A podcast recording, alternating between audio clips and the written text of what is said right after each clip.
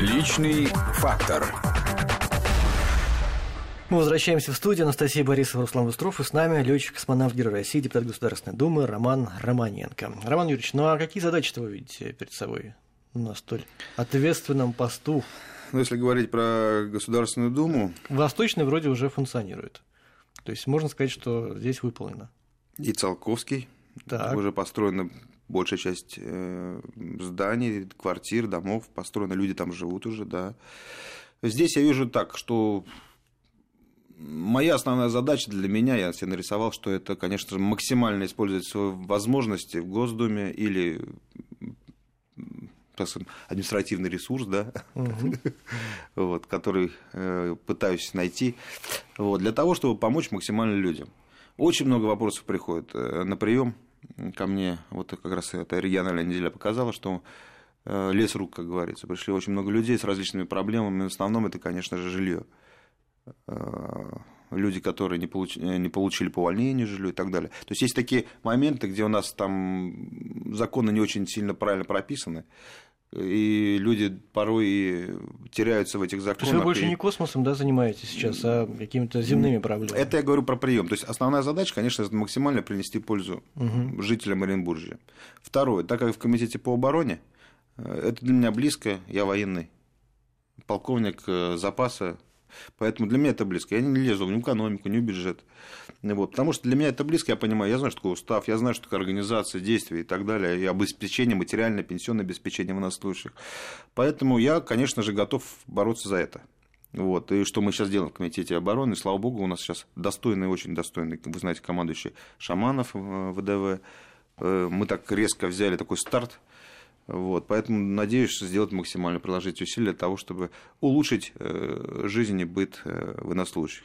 То есть от космоса вы сейчас ушли фактически, да, потому что комитет по обороне, конечно, этим вопросом занимается, поскольку сейчас была дана стратегия, что да, космос да, это да. тоже э, достаточно важная составляющая обороны, но э, получается, что все, вы попрощались с космосом и для себя никаких путей обратно не видите, вы не рассматриваете варианты вновь, например, вернуться и вот в Роскосмосе как продолжать свою карьеру? Ну, конечно, рассматриваю, но надо отработать этих пять лет. Э, в принципе, я еще не строил таких глобальных планов для того, чтобы спрашивать, вот ты дальше там еще собираешься в Госдуму. Я говорю, я сейчас об этом не думаю, давайте мы сейчас начнем работать, будем работать. В процессе, наверное, как-то аппетит приходит в процессе еды, да?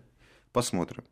Я, конечно же, попытаюсь вернуться в Роскосмос. Конечно же, это моя, это к чему я готовился всю свою жизнь, и большую часть своей сознательной жизни я провел именно там.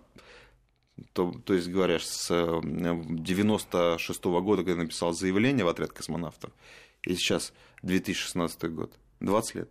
Но сейчас как бы в космонавтике у нас все, скажем, прямо не очень гладко более-менее поутихло, хотя было вот недавно была серия скандалов, когда спутники у нас вдруг один за одним падали, да, и по каким-то совершенно немыслимым, казалось бы, причинам, то там болт где-то не так забили, то еще что-то аналогичное. Датчики болт забили просто, да. Болт забили. Датчики кверх ногами поставили. Датчики, да, кверх ногами. Это как вообще так бывает?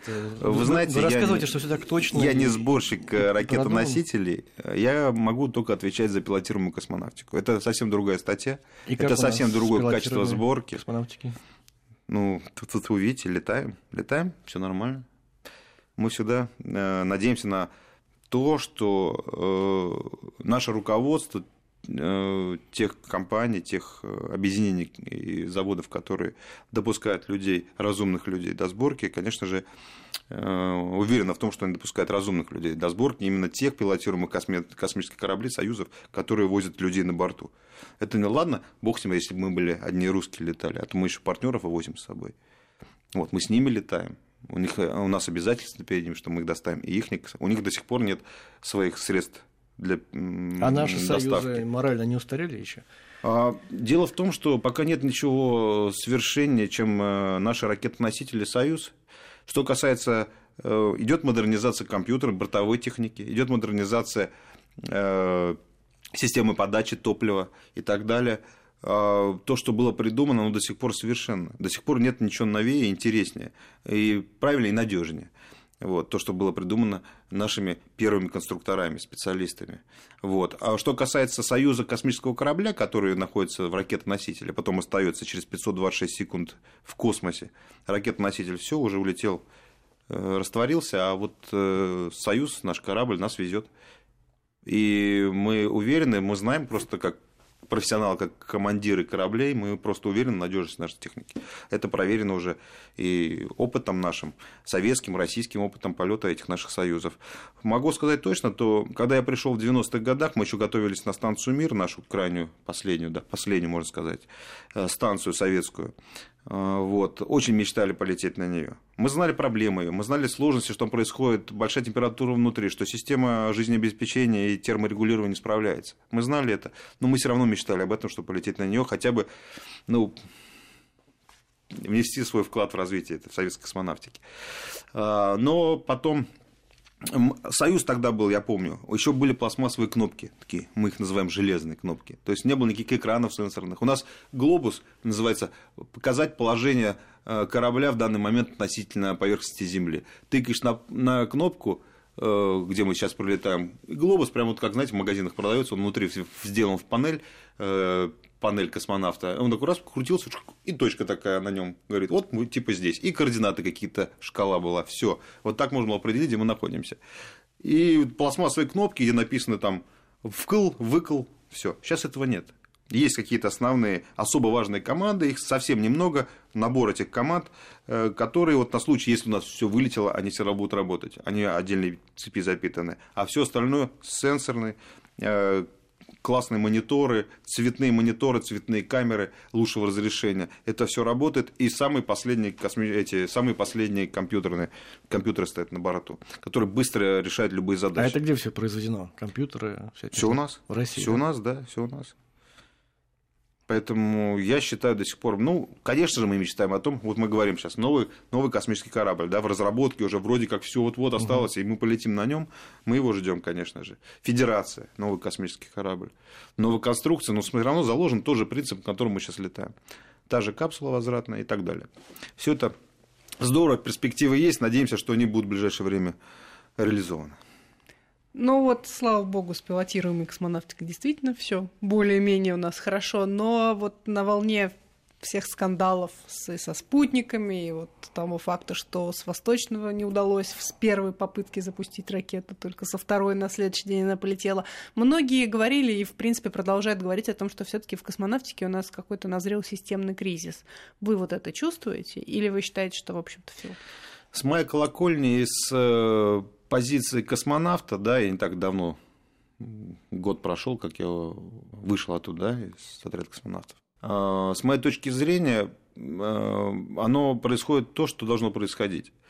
Но единственное, хочется добавить, что нет пока вот такой конкуренции, да, сильной между, вот как раньше было, да, вот когда мы очень бурно шагали, большими шагами, и у нас все получалось. Когда была холодная война, вот, да, вот там, в 60-х годах, когда только первые ступени мы делали, кто быстрее, кто дальше полетит, кто первый выйдет в космос и так далее. Вот эта борьба, она позволяла нам, э, вот эта конкуренция такой бешеной, да, э, мощнейшая конкуренция позволяла нам э, делать огромные, правильные и такие шаги, которые толкали значит, нашу страну вот в первые ряды, то, что мы технологически начинали догонять, а то и обгонять даже наших партнеров, ну, Соединенные Штаты Америки, да. И это позволяло нам быстрее развиваться. Сейчас этого нет. То есть вы думаете, новая холодная война пошла по Ну нет, вот эта конкуренция, она здоровая, да, о чем мы говорили. Здоровая конкуренция, ну, конечно же, хочется, чтобы мы и до конца, и на, на больше, намного выше и круче оказались наших партнеров.